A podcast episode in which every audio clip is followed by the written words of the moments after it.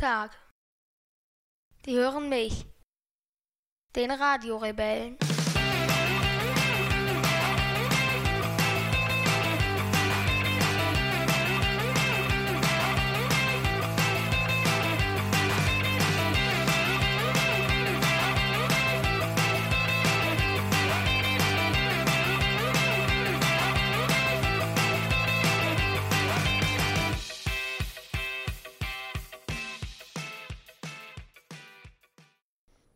25. Januar, 20 Uhr und 29 Minuten. Habe ich das gut gemacht bis hierhin? ja. Ab jetzt geht's. Wahrscheinlich das Inhalts, das, äh, ja, ich sag mal so, das, was du heute im Verlauf der Podcast-Folge sagen wirst, was noch erstens den größten Wahrheitsgehalt hat. Ja. Und zweitens wahrscheinlich auch noch das mit dem größten Inhalt, oder? Ich denke, ab jetzt geht's steil bergab bei mir. Ja. ja. Denn wir haben heute eine Themenfolge. Ähm, zur Erklärung ganz kurz, äh, wir haben A, Themenfolgen, die wir ja weiterhin äh, aus unserer Losbox ziehen. Ähm, es gibt aber auch ähm, die Möglichkeit äh, für Steady-Unterstützer, dass die ein Steady-Paket buchen, wo sie sich das Thema einer Folge aussuchen dürfen. Und ähm, da hat sich der Kai gewünscht, dass wir uns unterhalten über die mathematischen Grundlagen der Astrophysik. Kann schon mal kein schlechter Mensch sein. Kai, vielen, vielen Dank. Ich würde mich den, den Worten von Jason in dem Fall jetzt mal nicht anschließen wollen. Ja. Aber ähm, vielen Dank für diese Folge. Ich bin sehr, sehr glücklich mit dieser Thematik. Ähm, ich kann endlich da mal so aus meinem, äh, ganz tief aus meinem wissenschaftlichen Repertoire äh, schöpfen und freue mich riesig. Ich habe mir gedacht, ähm, dass wir die Folge so aufbauen, dass, äh, also letztendlich, wir, klar, wir können uns da so, wie wir das sonst machen, zwei Experten unterhalten sich über ein Thema, das wäre eine Variante. Da ich mir aber nicht sicher bin, ob du in dieser Thematik wirklich im Kern informiert bist, würde ich es vielleicht heute mal eher so aufbauen, dass wir es so machen, ich tue so, als wäre ich dein Schüler ja, genau. und würde von dir lernen, weil ähm, so kann man eigentlich am besten überprüfen, ob jemand ähm, dieses Wissen auch wirklich verstanden hat komplett. Verstehst also so wie du es bei schwarzen Löchern auch gemacht hast. Da haben wir das ähnlich aufgesetzt. Ähm, und bei Grundkräfte der Physik. Und bei Grundkräfte der Physik haben wir Sterne. Auch, Sterne, ja. Ähm, so würden wir das aufsetzen, weil dann ist sichergestellt, nur wenn du diese Inhalte ja selbst auch anderen erklären kannst, ähm, weiß man, dass du es auch so verstanden hast und nicht da irgendwie einfach nur irgendwas rumlaberst. Okay, dann machen wir es ja folgendermaßen. Ich, irgendwann im Laufe der Folge baue ich mal einen Fehler ein in dem, was ich sage und du sagst mhm. mir dann, dass es falsch ist. Okay, kein Thema. Das kann ich ja, kann ich dann sofort Stopp rufen, ja. Ähm, dann würden wir das so, äh, würden wir das so insgesamt aufbauen, ja. Ähm, anfangen würde ich vorschlagen, ähm, wenn man jetzt die Themenstellung hat, mathematischen Grundlagen der Astrophysik, sollte man vielleicht beginnen damit, dass man erstmal erklärt, was ist eigentlich die Astrophysik? Astrophysik ist die Schnittstelle zwischen der Astronomie und der Physik. Ähm, das bedeutet, die Physik wird dort im Grunde genommen auf kosmische Phänomene angewandt. Und man sagt eigentlich, dass das erste wirklich astrophysikalische Phänomen waren die Keplerschen Gesetze. Ähm, weil da, Natürlich. Weil es da das erste Mal so war, dass man gesagt hat, man will physikalische Gleichungen und Grundprinzipien eben auf das Universum anwenden. Und mit diesen Keplerschen Gesetzen hat man dann ja die Umlaufbahn der Planeten erklärt. Genau. Johannes Kepler war ähnlich umstritten zu Beginn, glaube ich, so ein bisschen. Habe ich das richtig in Erinnerung? Ähm, so seine mm. ganzen, seine ganzen äh, Theorien, die er dort äh, von sich Sie waren zu dem Zeitpunkt oder zu dem Zeitpunkt, wo er sie aufgestellt hat, waren sie schon recht akzeptiert. Ähm, ganz einfach, weil er ja auch die mathematische Basis dazu gelegt hat und gezeigt hat, dass das Ganze widerspruchsfrei ist. Aber es war tatsächlich so das vorher, weil eines der Keplerschen Gesetze äh, lautet ja, dass die Planeten ihre Sterne auf Ellipsen mhm. umkreisen, nicht auf Kreisbahnen. Und da hat man sich unglaublich vorgesträubt, das anzuerkennen, weil ich meine, es war Renaissance oder spätes Mittelalter eigentlich. Und da hat man den Himmel halt ja noch für sowas Göttliches gehalten und für mhm. etwas Vollkommenes, äh, was halt so, ja, wie man heute eigentlich diese spirituelle Vorstellung von Also saß da irgend so ein Monk und hat gesagt, oh scheiße, das muss ein Kreis sein, das darf auf keinen Fall elliptisch verlaufen. Ja, so ungefähr. Okay. Also äh, der Kreis, Kreise galten halt einfach als vollkommen. Man hat gesehen, die Sonne ist ein Kreis am Himmel, der Mond ist ein Kreis. Ähm, man war sich zu dem Zeitpunkt recht sicher, dass auch die Erde eine Kugel ist. Ähm, die Sterne waren ja punktförmig, also eigentlich auch gewissermaßen Kreise. Ähm, alles war kreisförmig, Kreise waren vollkommen. Sie haben ein Kreis hat unendlich viele Symmetrieachsen. In der Natur formt sich ja oder ist es einfach so, Kugeln bzw. Kreise haben das günstigste Verhältnis von Oberfläche zu Volumen. Eine Kugel, die oder beziehungsweise Wasser, der zum, das zum Beispiel tropft, ähm, Regentropfen, mhm. formen sich im freien Fall zu Kugeln. In der Schwerelosigkeit formen sich alle Flüssigkeiten zu Kugeln. Einfach weil das, egal wie du von einer Kugelform abweichst, ähm, die Oberfläche vergrößert sich dadurch immer mehr als das Volumen. Das bedeutet, die Kugel ist die Form, die quasi die kleinste Oberfläche beim größtmöglichen Volumen hat. Natürlich. Das bedeutet, sie eine kleine Oberfläche sorgt natürlich dafür, dass wenig Angriffsfläche da ist. Ja. Ähm, so dass es zum Beispiel sehr resistent gegen Druck ist. In den Marianengraben können, also quasi in die Tiefsee, können nur kugelförmige U-Boote ganz einfach, weil der Druck sich dann auf diese ganze Kugel gleichmäßig verteilt und eine, die Kugel einfach ein stabiler, vollkommener Zustand ist und man konnte sich einfach nichts anderes vorstellen, als dass quasi die Umlaufbahn der Planeten, man hat ja damals auch noch von Kristallsphären gesprochen, an, der, an dem quasi die Planeten befestigt sind, das mussten einfach Kreise sein. Hm, okay. Das heißt, das ist auch ein bisschen ein Plädoyer für das Formen eines attraktiven Bierbauchs, weil es eigentlich dann, wenn man sich in der Gesellschaft bewegt, wirklich so die robusteste Oberfläche bietet, kann man das so sagen? Mmh ich tue mich jetzt irgendwie schwer damit, das so tatsächlich so zu sagen. Weil da ist dann ja tatsächlich so, mm, da veränderst du ja auch das Volumen und machst damit größer. Insgesamt. Ja, aber es ist ja auch keine ganzförmige Kugel. Ja, nicht nur das. Zweitens, äh, eine, ein komplett flacher Bauch hat immer noch eine geringere äh, ja, Oberfläche oder eine kleinere Oberfläche als ein kugelförmiger Bauch. Hm. Ähm, aber weil man das Volumen auch unverhältnismäßig vergrößert, während es, wenn man zum Beispiel aus einem, ja, aus einer Kugel einen ja, Körper mit Ecken halt formt und mit Kanten, dann steigt das Volumen dabei kaum oder sogar gar nicht, aber die Oberfläche wird unverhältnismäßig größer. Okay. Das war auch jetzt nur eigentlich äh, wieder ein von mir nicht sonderlich kluger Versuch, dich irgendwie aus dem Konzept zu bringen. Entschuldigung. Ähm, wir sind gekommen über die Ursprung, im Ursprung eigentlich über die Frage, was ist Astrophysik? Ähm, und du hast mit den Keplerschen Gesetzen angefangen und ich habe dich dann unterbrochen. Ja. Ja. Und dass diese, ja, diese eigentlich diese Sucht nach Schönheit und Eleganz in der Physik, dass man gesagt hat, oder dass man eigentlich viel zu sehr aus einer menschlichen Perspektive dran gegangen ist. Das Universum kennt ja kein Schön, das sind ja alles menschliche, kulturelle Sachen. Hätte sich die Menschheit anders entwickelt, fänden wir Kreise vielleicht eben gar nicht so willkommen, sondern irgendwelche anderen Formen.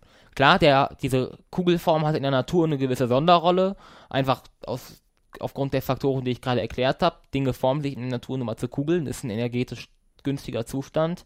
Aber dass wir diesen Zustand als schön betrachten, ist eine rein menschliche Sache.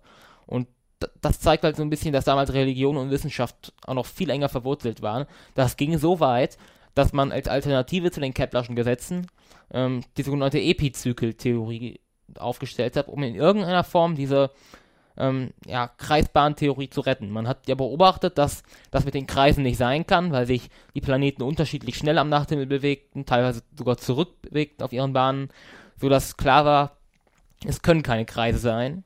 Aber man wollte sich nicht darauf einlassen, dass es Ellipsen sind, obwohl auch damals schon vor Kepler viele Menschen oder Wissenschaftler gesagt haben, das müssen Ellipsen sein.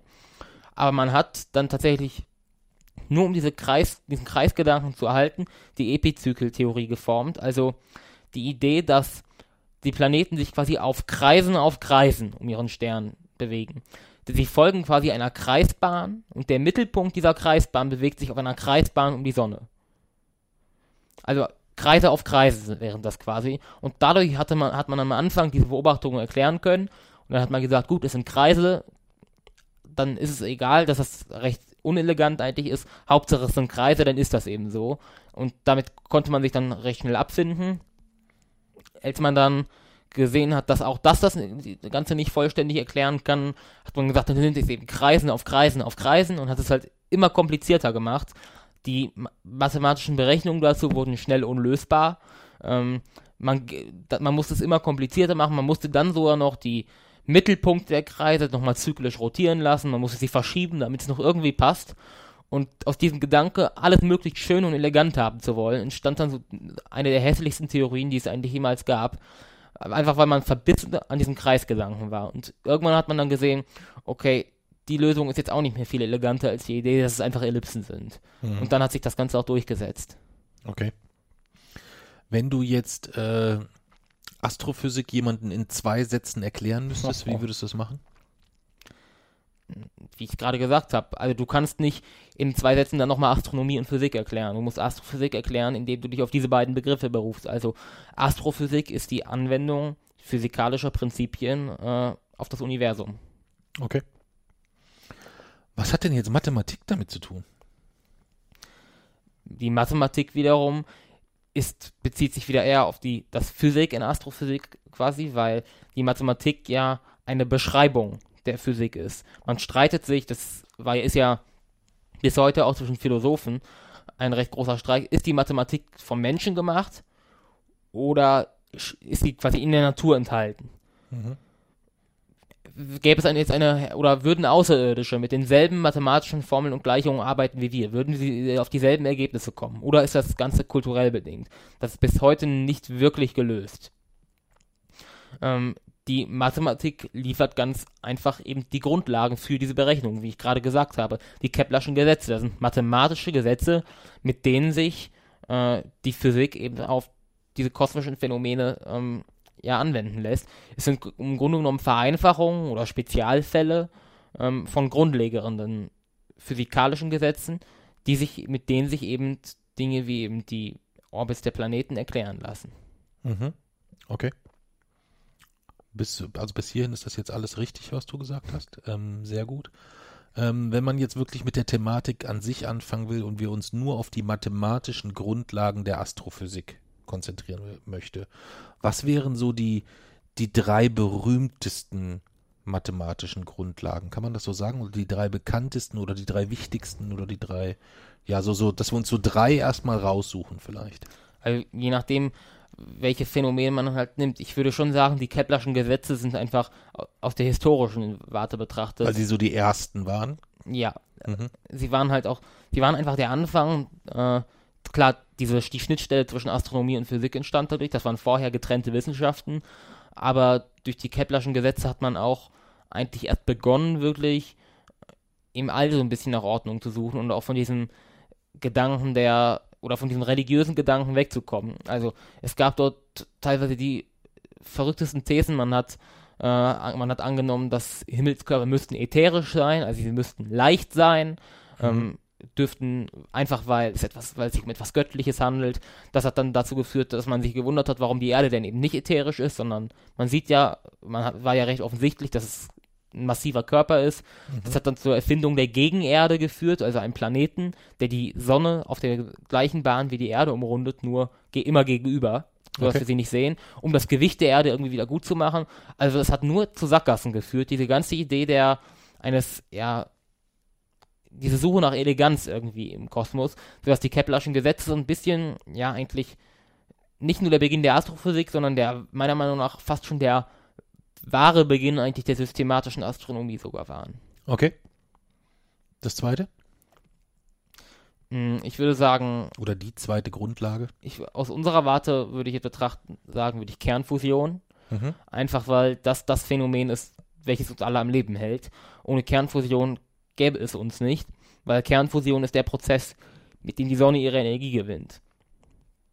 Und diese ganze oder die Dynamik von Sternen ist wieder eine durch mathematische Gesetzmäßigkeiten beschrieben und beispielsweise innerhalb unserer Sonne oder unsere Sonne ist eine vor allem eine Kugel aus Wasserstoff und Helium.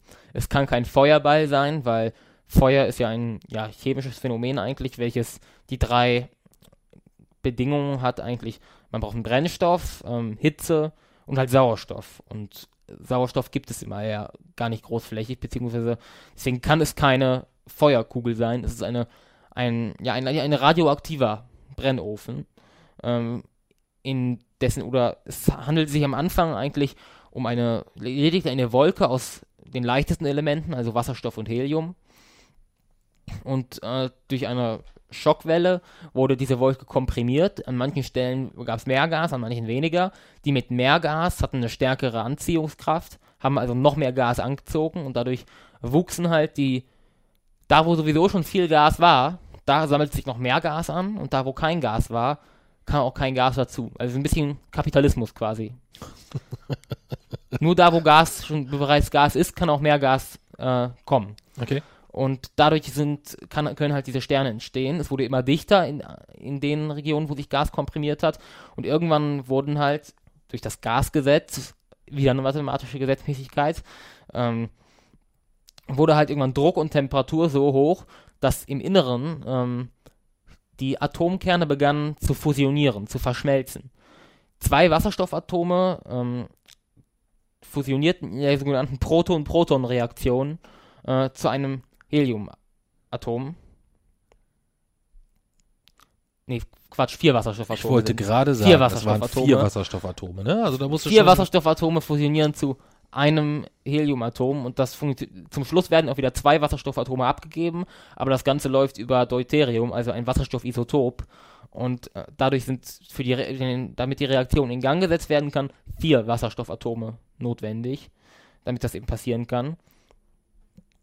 Und wenn, oder dadurch entsteht halt ein Strahlungsdruck, also man muss sich vorstellen, ähm, Wasserstoff wird zu Helium, dabei wird, aber diese vier Wasserstoffkerne haben nicht ganz die Masse eines Heliumkerns. Nee, nicht ganz, ja. Das bedeutet, diese kleine Differenz wird zur Energie. Und diese Energie ist es dann, die sich quasi aus dem Sonnenkern auf dem Weg an die Sonnenoberfläche macht. Und das, dadurch entsteht eine Art Druck. Also man hat den Stern und von innen gibt es quasi Ströme an Material, die nach außen strömen. Was würde also normalerweise passieren? Man hat einen Stern und von innen strömt ganz viel nach außen. Was würde dann passieren? ähm, ich kann es mir denken, was würdest du sagen? Überleg mal, nein, über ein, man hat einen Stern und es gibt keine zwei entgegengesetzten Kräfte, sondern ganz alleine kommt, wird von innen eine Kraft nach außen gerichtet. Was passiert denn, wenn eine Kraft nach außen dann, gerichtet wird? dann explodiert der Stern. Es ist eine Explosion dann, Ja, genau. Also das ist das, was du bei Betelgeuse vermutet hast, Nein, nicht was aber ganz. fachlich falsch ist. Nein, Nein? Was nein? Das nein, ist nicht war- das, was du vermutet hast, oder du widersprichst mir, wenn ich sage, du hast da faktisch was Falsches geschrieben. beides. Beides? Okay. Ähm, also erstens war das gerade nur äh, ja quasi von der hypothetischen Annahme, es gäbe keine Gegenkraft. Denn gäbe es tatsächlich nur diesen nach außen gerichteten Strahlung, Strahlungsdruck, würde der Stern explodieren. Gäbe es nur eine nach innen gerichtete Kraft, nämlich die Schwerkraft des eigenen Sterns, dann würde der Stern implodieren. Er würde in sich zusammenfallen. Aber es gibt beide Kräfte. Es gibt die, der Strahlungsdruck, der quasi nach außen strömt, und die eigene Gravitation, die den Stern zusammendrückt. Und diese beiden Kräfte halten sich in einer gewissen Phase des Sterns genau die Waage. Und dadurch bleibt der Stern stabil. Er explodiert nicht und er implodiert nicht, weil diese beiden Kräfte gleich stark sind. So, in, in seinem Inneren fusioniert, oder wir gehen jetzt, kommen jetzt mal zur Sonne zum Beispiel. Unsere Sonne fusioniert also momentan in ihrem Inneren, also nur im Kern, Wasserstoff zu Helium. Dadurch wird Energie frei und diese Energie sorgt dafür, dass der Stern stabil bleibt, indem sie eben nach außen strömt und der Gravitation was entgegensetzt und sie versorgt uns mit Licht und Wärme. Man kann sich aber nun denken, wenn man vier Wasserstoffatome hat und am Ende der Reaktion sind noch zwei Wasserstoffatome da und man macht das Ganze Milliarden von Jahren, was passiert dann irgendwann? Dann hat man ganz schön viele Wasserstoffatome. Das Gegenteil, weniger Wasserstoffatome. Ja, sage ich. Also man hat dann ganz schön viele Wasserstoffatome verloren. Ja, genau. Eben, es gibt weniger Wasserstoff dann. Irgendwann äh, gibt es im Kern nur noch Helium. So, wenn also keine, wenn der, also der gesamte Wasserstoff im Kern verbraucht ist und keine neuen Kerne mehr fusionieren können, dann gibt es plötzlich keinen Strahlungsdruck mehr. Und wenn es keinen Strahlungsdruck mehr gibt, gibt es nur noch die Gravitation. Und was passiert dann? Wenn es nur noch die Gravitation gibt, Fällt alles runter. ist, der Stern fällt in sich zusammen. Meine ich ja. Also der Stern fällt in Das sich bedeutet, er wird zusammengedrückt. Mhm. Er wird kleiner. Der Kern wird dichter. Ich wollte gerade sagen, absolut höhere Dichte, ja. Ähm, da gibt es ja auch so einen so einen Stern, der, äh, wo ich glaube ich kein, das hast du mir mal erklärt, es gibt einen, einen Stern, der ist so dicht, dass ich dort keine Tischtennisball große äh, Gestein von halten könnte oder hochheben Das wäre, könnte. dazu kommen wir gleich. Das ist der Neutronenstern. Das, was Ah, ja. übrig bleibt zum Schluss. Okay. So, also man hat folgendes. Es wird keine Energie mehr erzeugt, also wird der Stern zusammengepresst. Man würde jetzt erwarten, der Stern erzeugt weniger Energie, er wird kälter. Hm. Man würde also erwarten, wenn der Wasserstoff der Sonne eines Tages mal aus ist, erfrieren wir alle. So, man muss sich jetzt aber vorstellen, der Stern wird kleiner, im Kern wird es dichter. Gasgesetz, wenn es dichter wird, wenn der Druck steigt, steigt auch die Temperatur. Das bedeutet, im Inneren der Sonne ist es jetzt heißer als vorher. Mhm. So heiß, dass das Helium, was dort jetzt entstanden ist, durch die Wasserstofffusion, Mhm. selbst weiter fusioniert werden kann. Mhm. Wir haben jetzt also einen, im Inneren des Sterns ist es jetzt also heiß genug geworden, dass Helium fusioniert werden kann. Dadurch wiederum entsteht mehr Energie als beim Wasserstoffbrennen. Wenn der Wasserstoff also au aus ist und aufgrund des Gasgesetzes der Kern zusammengedrückt wird, entsteht dadurch mehr Energie als vorher, weil die Heliumfusion mehr Energie erzeugt als die Wasserstofffusion. Das bedeutet, wenn der Wasserstoff eines Tages aus ist, dann, äh, dann wird es nicht so sein, dass wir alle erfrieren, weil die Sonne keine Energie mehr erzeugt, sondern sie wird sogar kurzfristig mehr Energie erzeugen. Das bedeutet, wir werden alle verbrennen. Klar. Es wird also Helium fusioniert zu Neon. Das war der Fehler, den du jetzt hätten bemerken Jetzt, äh, müssen. Neon ist falsch. Was denn? zu was denn? Also nicht zu Neon. Zu was? Äh, mm, s- sag nochmal den Satz. wenn der Wasserstoff aus ist und der Druck aufgrund des Gasgesetzes steigt, ist es dann heiß genug, um Helium weiter zu fusionieren. Zu welchem Element? Zu welchem, also die Frage ist eigentlich, zu welchem äh, Element fusioniert Helium? Ja. Nein, was nicht ans ne- Handy gehen. Ähm, weiß ich nicht. Kohlenstoff. Ja, Kohlenstoff, genau. Ja, richtig. Das bedeutet, die Sonne bläht sich tatsächlich erstmal auf. Das klingt dann ein bisschen paradox, weil wenn der, wenn der Kernbrennstoff eigentlich aus ist, dann wird die Sonne plötzlich heißer. Aber das liegt eben an diesem Gasgesetz. Das kann man sich ein bisschen vorstellen wie eine, ein Karton mit ganz vielen Flummis, die hin und her springen. Und der Karton ist quasi der Kern des Sterns und die Flummis sind die Atome, die fusionieren. Mhm. Und wenn man den Kern kleiner, wenn man den Karton kleiner macht, so wie der Kern schrumpft, wenn der Mhm. Stern zusammengedrückt wird, dann kollidieren die Atome oder die Flummis natürlich mehr miteinander. Je kleiner der Karton wird, desto öfter stoßen die Flummis zusammen. Mhm. Aber irgendwann ist er auch so klein, dass sie nicht mehr zusammenstoßen können. Nee. Nein. Wie nein? Doch. Mhm. Also ich meine, dass sie automatisch zusammenstoßen, dass sie nur noch eine, eine matschige, breiige Flummimasse sind, wenn es richtig So weit kommt es bei Sternen aber nicht. Ach so, okay. Ähm, das bedeutet, wenn dann im Kern plötzlich mehr Atome zusammenstoßen, Hm. wird noch mehr Energie frei. Hm. Logisch. Mit jedem Atom, äh, mit, mit jeder Fusionsreaktion wird Energie frei. Mhm. Bedeutet, die Sonne wird immer und immer größer. Sie dehnt sich weiter aus. Und sie wird sich so weit ausdehnen, dass sie Merkur Ven und Venus verschlingen wird in ihrem Inneren und sich bis zur Bahn der Erde ausdehnen wird. In sonnenähnlichen Sternen ist dann Schluss. Wenn das Helium, wenn das gesamte, wenn der gesamte Wasserstoff zu Helium verbraucht ist, dann kann das Helium nicht mehr weiter fusionieren.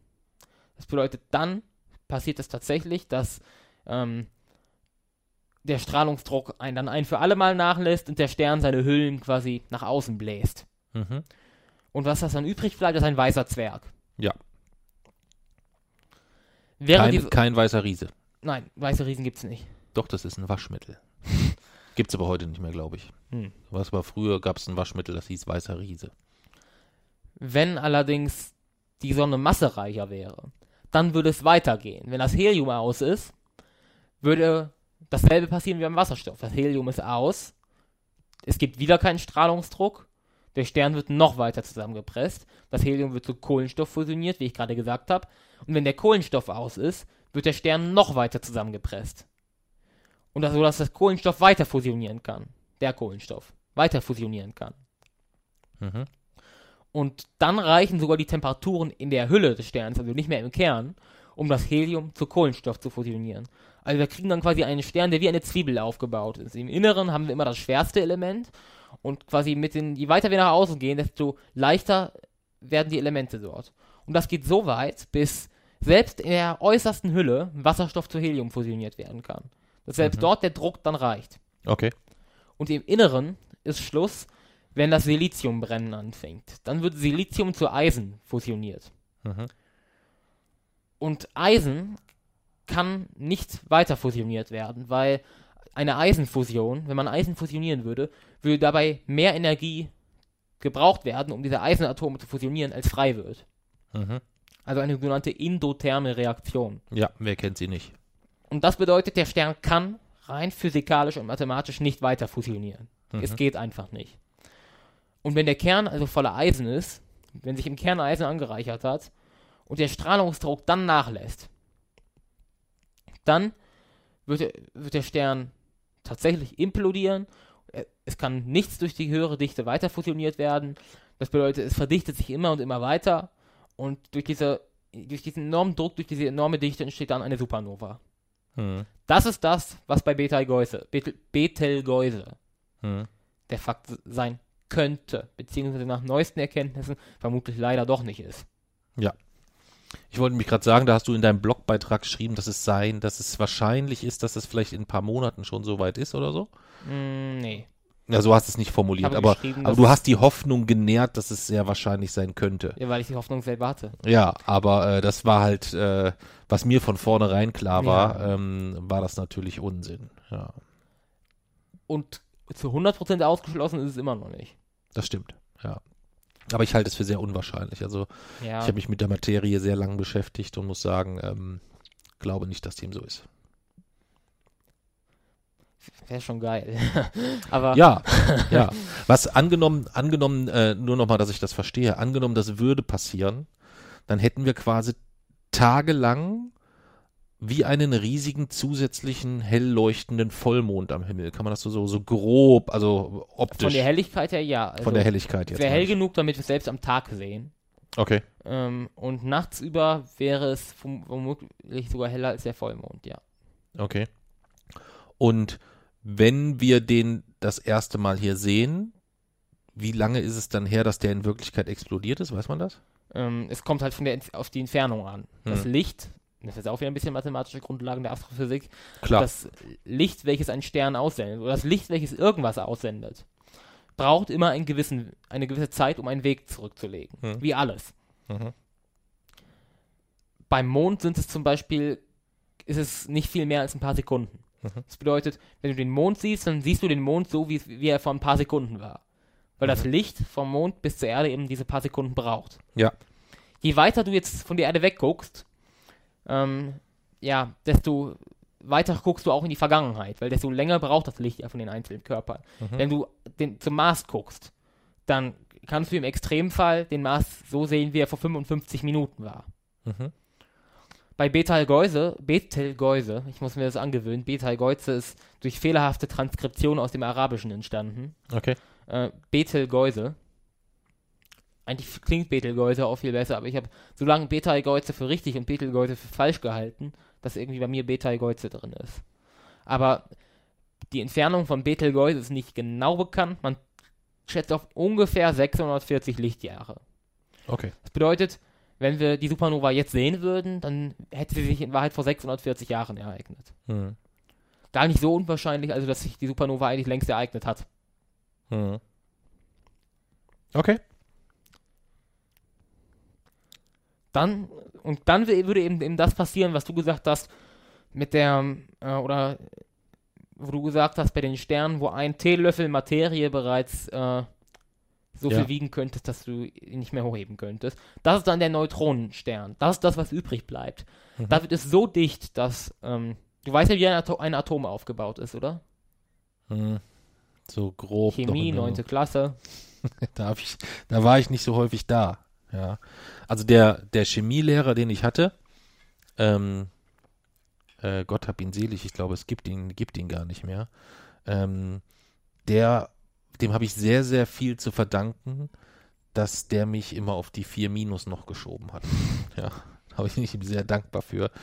Denn das lag sicherlich nicht an meinen Erkenntnissen, die ich zu Papier gebracht habe, wenn es um Chemiearbeiten oder so ging. Ja, daran lag es ganz, ganz, ganz sicher nicht. Ganz, ganz sicher nicht. Also ein Atom ist aufgebaut in einen Kern und eine Hülle. Der Kern ist positiv geladen, da sind Protonen und Neutronen drin. Der, die Hülle ist negativ geladen. Da sind die Elektronen. Ähm, und wenn es, ich spreche jetzt mal ganz bildlich, das ist Ja, eigentlich falsch. Aber das ist das Borsche Atommodell, so veranschaulicht man das auch im Chemieunterricht und selbst an der Universität. Wenn es dicht genug wird, dann können quasi diese Elektronen, die, diesen, die den Kern umkreisen, in den Kern quasi reinstürzen. Mhm. Sie können mit dem Kern kollidieren. Mhm. Normale Atome sind ja neutral geladen. Das bedeutet, sie haben genauso viele Protonen wie Elektronen. Mhm. Weil das Proton hat die Ladung plus 1, das Elektron hat die Ladung minus 1. Also ein Atom, welches genauso viele Protonen wie Elektronen hat, hat welche Ladung? Äh, positiv. Nee, wenn jedes Proton Ja. hat die Ladung plus 1 Ja. und jedes Elektron die Ladung minus 1. ja. Und wenn ein Atom genauso viele Protonen wie Elektronen hat, welche Ach Ladung so, hat es denn dann ist es insgesamt? neutral. Genau. Ja, ich habe jetzt nicht so Ungeladen. Ungeladen, ja. Ähm, Und stell mir nicht die ganze Zeit Fragen und stell mich hier hin wie den letzten Ja, aber- das ist scheiße. du musst doch zuhören. Ja, ich habe zugehört. So. Aber wenn ich immer, ich stehe dann immer da wie der letzte Depp, das können wir, du musst mir, wenn dann, wenn dann müssten wir das so machen, dass du mir richtig, da müssen wir uns ein bisschen, da müssten wir unseren Podcast mehr skripten, so, weißt du? Dass wir es zwischendurch Nein, machen, ja dass du mir, dass du mir so richtig fiese Fragen stellst, die du dann aber hel- heldenhaft die, performst. die ich aber so heldenhaft performen kann, so, weißt du? Also wo ich, wo ich vorher schon die Antwort googeln kann und mir auch die Antwort mit richtig Fachbegriffen so richtig geil unterlegen kann, so, weißt du? Und dann würde ich dann so, ah, lass mich kurz nachdenken und würde dann so, ah, ja, ich erinnere mich, da war doch was so und dann so, würde ich es dann so, und du müsstest es dann so machen, wow. Ja, genau. Und so. Also würdest du, wärst dann richtig stolz auf mich und so. So Nein. würden wir das machen. Nein? Nein. Okay, war nur so eine Also, Idee. Wenn es dicht genug wird, dann können stürzen eben alle diese Elektronen in den Atomkern. Also ich kenne sonst eigentlich nur Sätze, wenn man dicht genug ist, dann stürzt man fürchterlich ab. Ja, aber Wenn es dicht genug ist. ich, ja, wenn er oder ich dicht genug bin. So kannte ich es Ach so, Ja. ja gut. Okay. Nein, wenn, äh, wenn also sehr viele Atome auf einen. Kannst du mal aufhören, DSDS zu gucken? Hör mir jetzt mal zu. also, wenn sehr viele Atome sehr eng zusammen sind, Ja. dann können quasi die Elektronen ja in die, Prot in die Atomkerne stürzen. So, und wenn die äh, Atome insgesamt ungeladen sind, dann entstehen dadurch ganz, ganz viele ungeladene Teilchen. Neutronen. Bedeutet, Man hat dann einen Stern voller Neutronen. Mhm. Das ist dann ein Neutronenstern. Und dieser Neutronenstern ist so dicht, dass ein Teelöffel eben, eben so Okay. schwer ist, dass du ihn nicht hochheben könntest. Okay. Es gibt dann auch noch unterschiedliche Arten von Neutronensternen, Pulsare und Magnetare. Das kommt dann auf die äh, Rotationsfrequenz an. Also Neutronensterne rotieren ja und emittieren dabei Strahlung und je nach Frequenz, also Re- Rotationsfrequenz, ähm, ist es halt ein Pulsar oder ein Magnetar. Hm. Aber das ist dann eigentlich wieder eher ein bisschen irrelevant. Okay.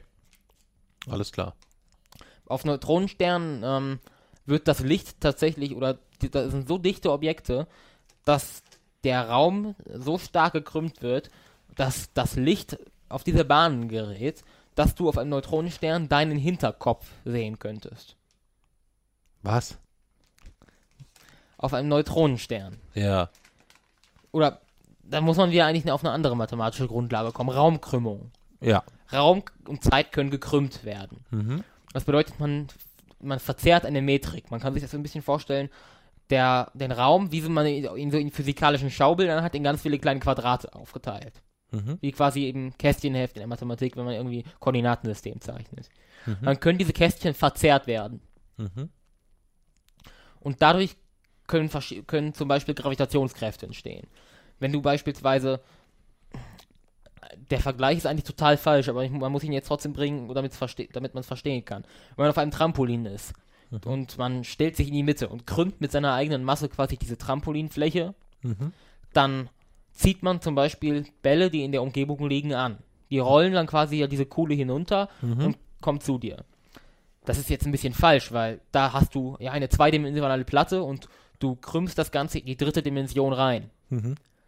Das ist in, beim Universum nicht der Fall. Es gibt ja nur drei Dimensionen. Du kannst kein, also mathematisch geht's auch, aber vermutlich krümmt sich kein dreidimensionales Universum in eine vierte Dimension rein. Sondern man hat einfach die Metrik, die man verändert. Man verzerrt also einfach diese, diese Casting quasi, man verzerrt die Raumzeitmetrik und dadurch wiederum entstehen zum Beispiel Gravitationskräfte. Mhm. Und Licht folgt eben dieser Metrik. Wenn du also den Raum krümmst, dann bewegt sich Licht nicht mehr wie in der klassischen Mechanik auf, äh, breitet sich geradlinig aus, sondern folgt eben auch diesen Kurven. Mhm. Führt zum Beispiel dazu zum Gravitationslinseneffekt. Wenn du zum Beispiel einen sehr, wenn du hast, du hast die Erde und eine weit entfernte Galaxie und dazwischen liegt zum Beispiel ein schwarzes Loch, dann wird das Licht von dieser Galaxie auf der Weg zur, zur Erde, auf dem Weg zur Erde von diesem schwarzen Loch so stark gekrümmt, dass wir diese Galaxie dann zum Beispiel viermal sehen. Mhm. Und auf dem Neu einen Neutronenstern ist es eben so, dass die, das Licht so gekrümmt wird, dass man seinen eigenen Hinterkopf sehen könnte. Mhm. Das sind dann halt einfach besondere Effekte, Effekte auf Neutronensternen. Und Betelgeuse könnte halt, oder in aller Wahrscheinlichkeit nach, wird Betel- Betelgeuse eben zu einem solchen Neutronenstern werden. Okay. Neutronensterne sind aber zu leuchtschwach, dass wir sie dann noch mit bloßen Augen sehen werden. Also das Sternbild Orion wird dann ein für alle Mal hin sein. Man Okay. wird da gar nichts mehr sehen. Das war so ein Ausritt in die in eine weitere Grundlage der mathematischen äh, der, der Math, einem, in eine mathematische Grundlage der Astrophysik. Äh, was hast du als drittes? Hast du da noch was oder hast du noch eine das, Idee? Ist dann, das ist dann wieder so ein bisschen äh, ja, subjektiv. Und zwar ist es natürlich das Chaos, chaotische Phänomene. Klar. Wahrscheinlich nicht zuletzt, weil ich mich eigentlich die letzten vier Jahre meines Lebens mit wenig anderem beschäftigt habe, zumindest was Wissenschaft angeht. Was mich mal interessieren würde, und das meine ich jetzt gar nicht als Hm. unsinnige Frage, ähm, du bist ja auch ein chaotischer Typ eigentlich so, ne? Kann man das so sagen? Also du, du, Ja. ähm, wo oder gibt es überhaupt einen Zusammenhang zwischen dem Chaos, das du erforschst, und dem Chaos, wie du manchmal agierst, handelst und lebst? Mh, vielleicht ganz rudimentär. Also erstmal muss man sich davon verabschieden, dass irgendwie, dass dieses Chaos irgendwas mit Unordnung oder so zu tun hat oder dass Mhm. Unordnung und Symmetrie Gegenstände sind, äh, Mhm. Gegensätze sind. Wenn du ein total unaufgeräumtes Zimmer hast, Mhm. dann ist das viel symmetrischer. das ist viel symmetrischer als ein aufgeräumtes Zimmer. Wenn du eine Gaswolke hast oder Wasserdampf, ist viel symmetrischer als ein Eiskristall. Mhm. Wir, denken, wir verbinden immer Symmetrie mit irgendwie Diamanten, Eiskristallen, immer mit sehr aufgeräumt. Mhm. Das ist Unsinn. Symmetrie bedeutet rein physikalisch die Anzahl möglicher Umordnungen, die unbemerkt bleibt. Mhm. Das bedeutet, wenn du in einem total unaufgeräumten Zimmer äh, irgendwas von einem Ort zum anderen legst, dann Mhm. ändert das nichts am Gesamtzustand des Zimmers. Es bleibt unaufgeräumt. Mhm. Wenn du in einem aufgeräumt, also es fällt quasi nicht auf. Mhm. Wenn du in einem aufgeräumten Zimmer irgendein Objekt woanders hinlegst, Mhm. dann fällt es sofort auf. Mhm. Das bedeutet, es verändert den Zustand viel mehr. Und je mehr Umordnungen du vollziehen kannst, ohne dass sich der Gesamtzustand des Systems ändert, desto symmetrischer ist ein System. Mhm. Ein unaufgeräumtes Zimmer hat demzufolge eine höhere Symmetrie als ein aufgeräumtes. Ich meinte jetzt aber auch eigentlich eher so, ähm, dass, dass diese, diese, diese Diskrepanz bei dir zwischen dem, es muss ganz vieles sehr streng, sehr klar geregelt sein und es gibt trotzdem Dinge, wo du das komplette Chaos scheinbar nicht nur zulässt, sondern es bewusst suchst. Aber das ist ja das, was, sich, was äh, die Chaostheorie ausmacht. Man sucht Ordnung im Chaos wiederum. Man hat chaotische Systeme. Systeme, chaotische Systeme sind ja auch keine ungeordneten Systeme. Chaotische Systeme si sind Systeme, äh, die nicht die linearen Gleichungen unterliegen, also in dem eine winzig kleine Wirkung, ähm, nein, eine winzig kleine Veränderung der Anfangsbedingungen eine große Wirkung nach sich zieht. Wenn du einen Billardtisch hast mit Ecken, dann ist das kein chaotisches System. Wenn du die Kugel irgendwie anstößt, dann wird sie halt auf irgendeiner Bahn wegrollen. Wenn du die Kugel dann äh, in einem 15-Grad-Winkel zu dieser ersten, zu dieser ersten Bahn anstößt, dann rollt sie halt vorhersagbar ein bisschen anders. Mhm. Wenn du aber zum Beispiel runde Ecken hast, dann wird das Ganze nicht linear, weil dann kann es sein, dass du die Kugel anstößt, dann fliegt sie halt wieder, rollt sie irgendeinen Weg entlang, dann stößt du sie ein zweites Mal an und dann gerät sie zum Beispiel in diese Rundung und rollt dann ganz anders. Mhm. Das ist Chaos. Und Ziel ist es ja, innerhalb dieses Chaos Gesetzmäßigkeiten zu finden. Das bedeutet, erklären zu können, wie sich chaotische Systeme verhalten. Das funktioniert. Welches chaotische System steckt dahinter, dass du einerseits sagst, du möchtest kein Einwegbesteck benutzen, andererseits aber dein Mehrwegbesteck, welches du hast, fast nie dabei hast? Welches ist das die Suche nach dem Ort, nach der Ordnung im Chaos? Ist das bewusst forciertes Chaos? Ist das das Suchen nach Herausforderungen oder was, was, was steckt da Suche dahinter? nach Herausforderungen. ja, interessiert mich. Also erstmal, ich bin oder ich wir sehen, ich bin jetzt grundsätzlich nicht, ich wachse nicht in einer Zeit auf, in der ich mir Herausforderungen suchen muss und deswegen äh, mein Mehrwegbesteck zu Hause lassen muss. Okay. Das wäre schön, wenn wir in so einer Zeit leben würden, aber das tun wir leider nicht. Ähm, eigentlich hat jetzt dieses konkrete Beispiel mit Chaos an sich Aber du bringst dich ja in eine Situation, wo es dann nicht geordnet ist, sondern wo ja das Chaos zu erwarten ist. Du kommst dann in den Laden, du bestellst dir was zu essen und hast dann dein Besteck nicht dabei. Ah, das ist, das ist kein Chaos. Aber du verursachst dadurch Chaos. Wieso? Man kann Naja, kein wenn- Chaos verursachen. Sind Systeme chaotisch oder sie sind nicht chaotisch. Naja, also guck mal, du erwartest von mir, dass, dass ein Tag äh, relativ klar geplant ist. Ja, das heißt, wenn, wenn, wenn, wenn du mich äh, beruflich begleitest, dann äh, trennen wir uns morgens meistens, dann bist du den ganzen Tag unterwegs und irgendwann abends treffen wir uns. So. Wenn wir äh, zwischendurch irgendwo an einem Bahnhof halten müssen, dann fragst du, wie lange habe ich jetzt noch Zeit zum Essen oder was auch immer, dann sage ich dir, ja, 45 Minuten oder eine Stunde oder was auch immer. Dann gehst du in den Laden, holst dir was zu essen und dann komme ich da nach einer Stunde hin und dann bist du immer noch äh, kleine äh, Quinoa-Körnchen mit. Stäbchen, mit Holzstäbchen am Essen und sagst, du brauchst noch ungefähr zwei Stunden zum Essen. Dann ist das ja etwas, was das Chaos, da ist ja das Chaos vorprogrammiert. Ja, aber das- weil nein, so viel, so viel daran, Zeit hat ja niemand fürs das- Essen eingeplant. Das liegt daran, dass wir, dass unser Universum eben ein, oder unser Universum, dass sehr viele Dinge chaotische Systeme sind. Wenn du eben, da reitet dann eben tatsächlich dieser, eine ganz, ganz kleine Ursache eigentlich, eben die Abwesenheit von, also, er, also erstens, was für ein Saftladen hat nur Einwegbesteck? Damit geht's ja schon los. So, und da reicht dann eben die, Anwe die Abwesenheit von äh, Mehrwegbesteck aus, ähm, eine ja eigentlich recht kleine Sache, um eine sehr große Wirkung nach sich zu ziehen. aber das ist Wir leben ja, nun mal in einer chaotischen Welt und dagegen. aber das haben wir doch vorher machen. schon 50 Mal erlebt, deswegen haben wir doch Mehrwegbesteck. Das heißt, die, der, der Chaos-Verursacher ist doch nicht der Laden, der nur Einwegbesteck hat. Es gibt keine Chaosverursacher. Doch, du schon. Nein, Klar, wenn nein, sonst. man kann Du hättest Chaos einfach dein scheiß Mehrwegbesteck dabei haben müssen. man kann Chaos nicht verursachen. Wir leben in einer chaotischen Welt. Man kann dem Chaos zum Ausbruch verhelfen. Gut, dann bist das- du ein Chaos-Ausbruchsverhelfer. Das, nein, Doch. nein, Oh, nein. okay. Also Chaos ist etwas grundsätzlich anderes. Das, was du vielleicht meinst, ist Unordnung. Nee, ist, ja, nee, ich würde schon sagen Chaos, weil das heißt ja in dem Moment, dass es dann die, die nächsten Schritte sind, du brauchst nicht 30 Minuten zum Essen, sondern zwei Stunden, weil das Essen darf dort nicht liegen bleiben, du musst es mit Stäbchen essen, mit Stäbchen dauert es alles länger. Ja, kleine das heißt- Ursache, große Wirkung. Das meine ich das ja. So.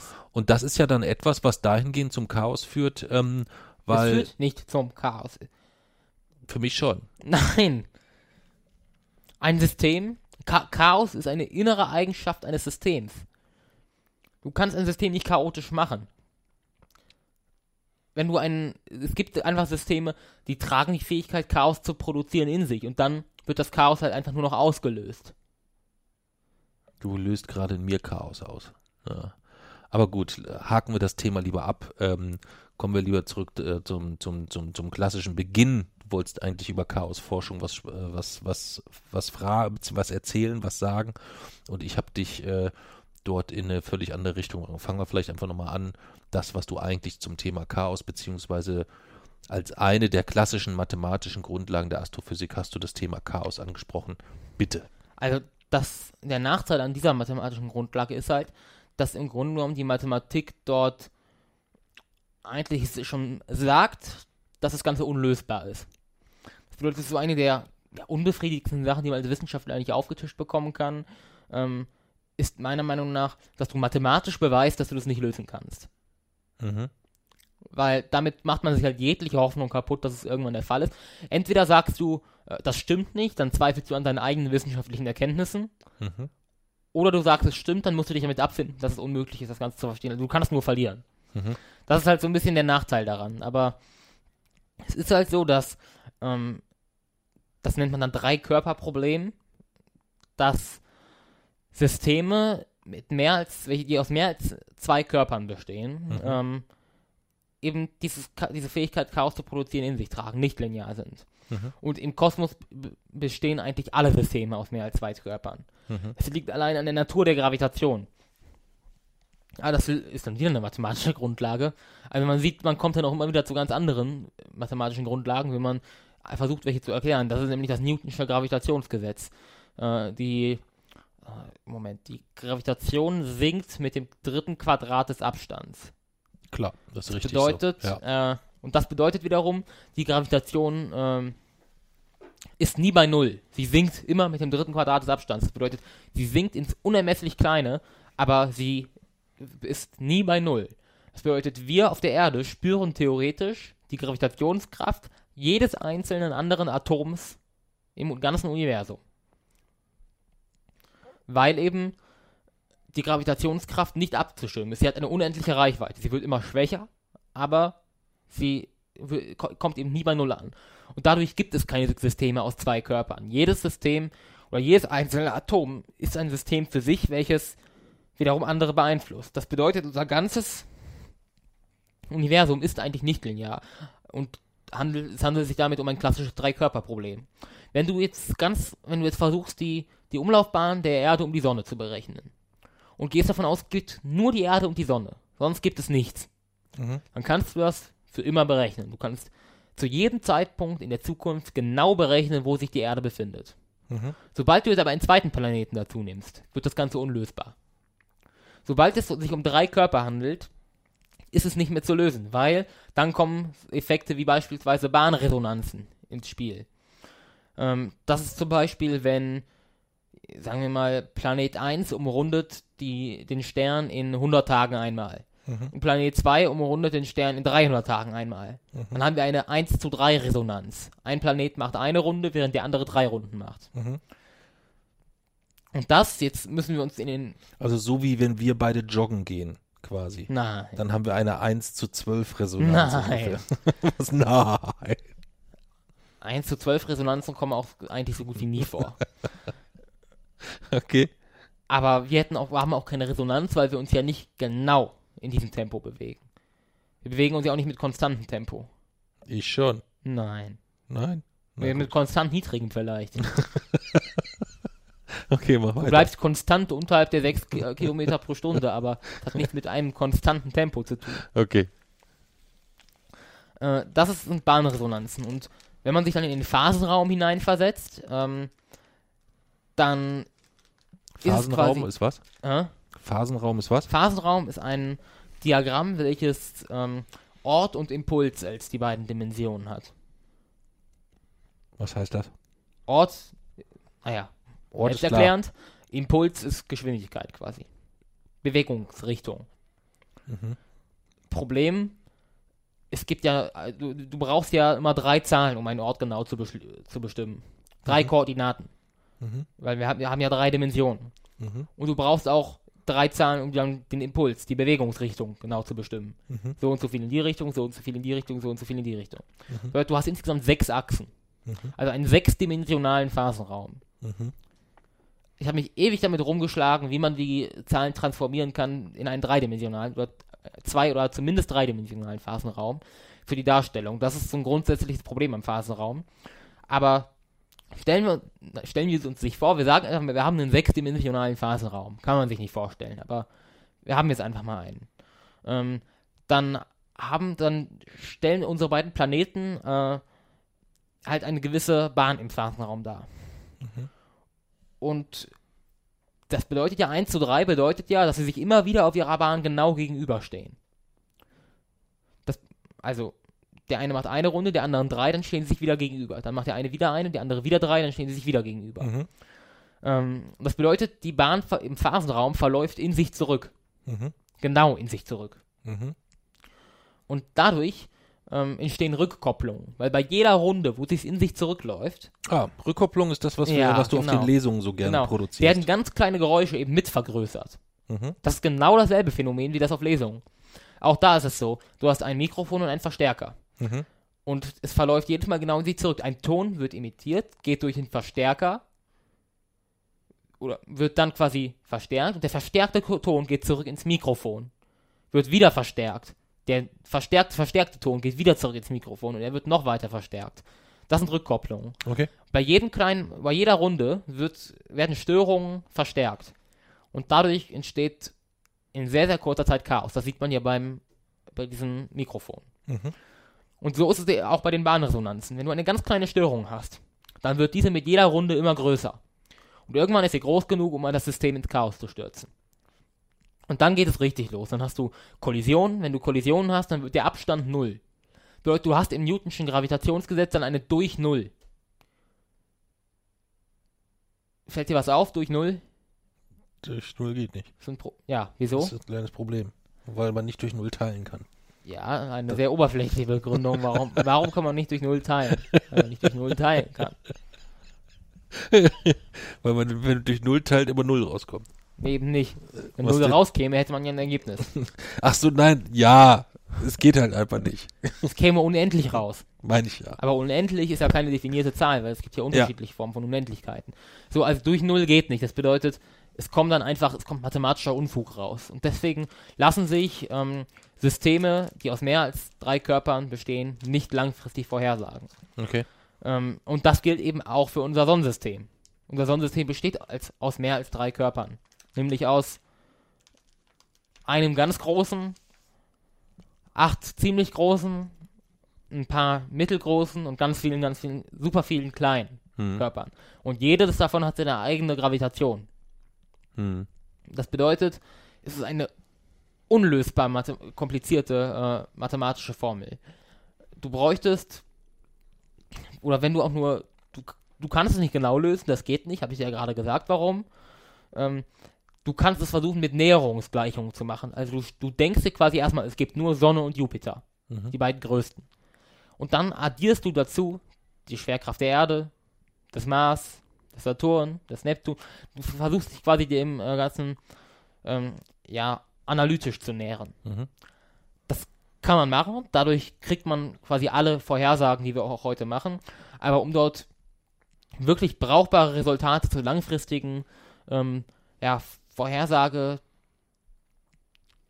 zu generieren, bräuchte man äh, ja, um Größenordnungen mehr Näherungsrechnung als die Anzahl der Atome im Universum oder der Anzahl der Sekunden seit dem Urknall. Okay.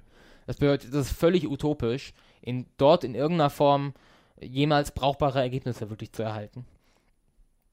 Das bedeutet, letztlich ähm, ist das Chaos insofern eine, Grund, eine mathematische Grundlage der Astrophysik, dass es sie eben langfristig unvorhersehbar macht und unberechenbar auch. Mhm. Und dann ist es halt eigentlich die Aufgabe der Chaosforschung, ähm, zu versuchen, in irgendeiner Form nicht das Ganze vorherzusagen. Das geht einfach nicht. Das haben Pon äh, Poincare zum Beispiel äh, und andere Mathematiker gezeigt, sondern in irgendeiner Form halt brauchbare Vorhersagen aus analytischen Näherungsgleichungen zu formen. Mhm. Leuchtet ein.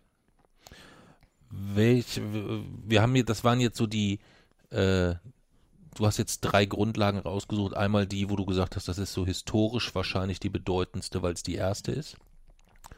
Eine, wo du einfach ganz subjektiv gesagt hast, der fühlst du dich sehr nah, weil du dich damit inhaltlich oder sehr detailliert beschäftigst. Was ist denn so die, die einfachste, wenn man jetzt sagen würde, was ist die einfachste und simpelste mathematische Grundlage der Astrophysik? Hm. Die einfachste Grundlage der Astrophysik. Die einfachste mathematische Grundlage der Astrophysik. Mathematisch. Das war ja die Aufgabenstellung.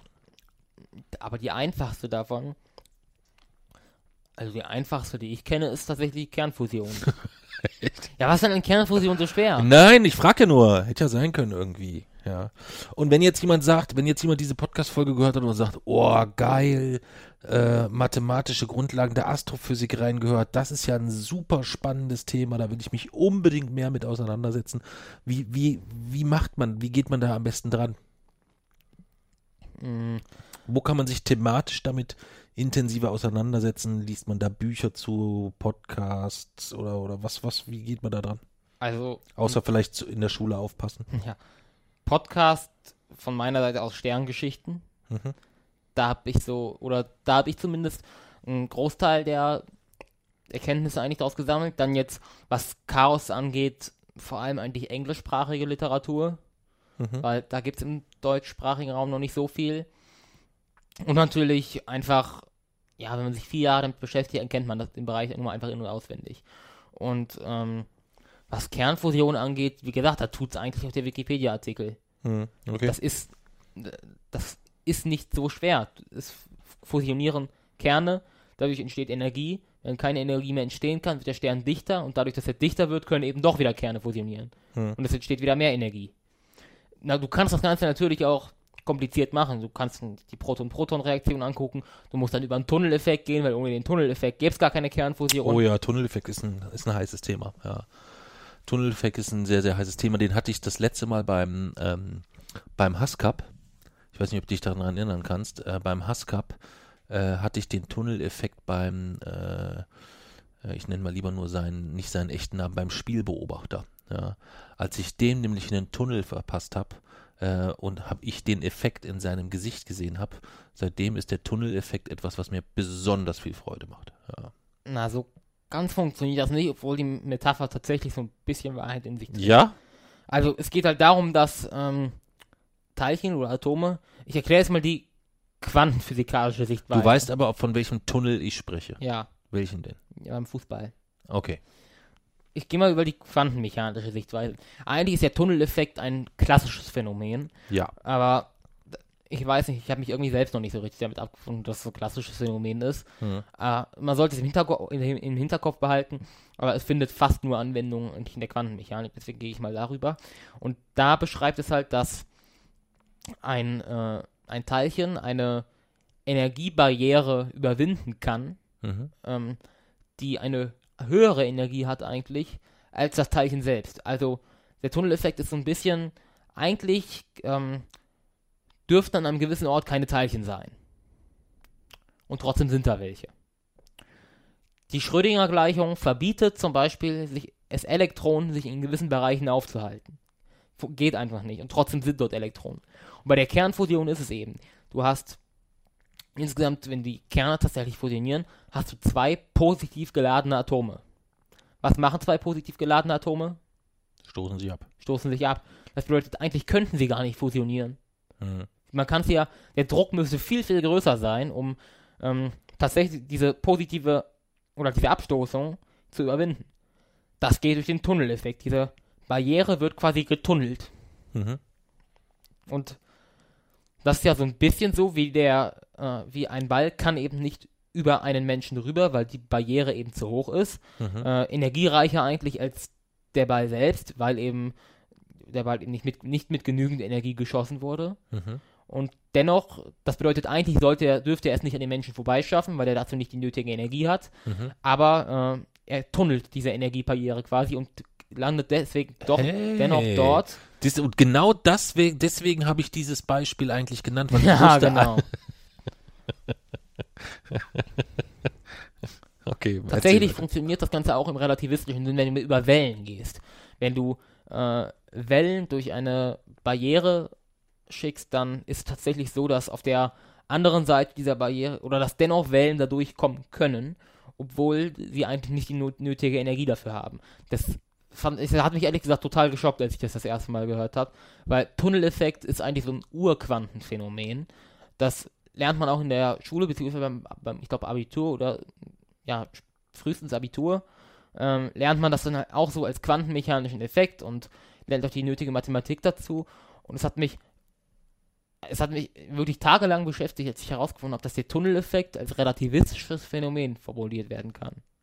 Als ich das das erste Mal gehört, konnte ich aber auch tagelang nicht schlafen. Ja, Ich stelle mir jetzt gerade das vor jetzt. Du hast ja wahrscheinlich gerade zum ersten Mal jetzt gehört, Mhm. dass du dann irgendwie so die nächsten Tage. Ja, ich werde ich werd nicht pennen können. Ja. Nee, aber ganz ehrlich, das war für mich wirklich ein richtig fast Mhm. epochaler Moment. Ja. Und du sitzt da jetzt einfach so. ja.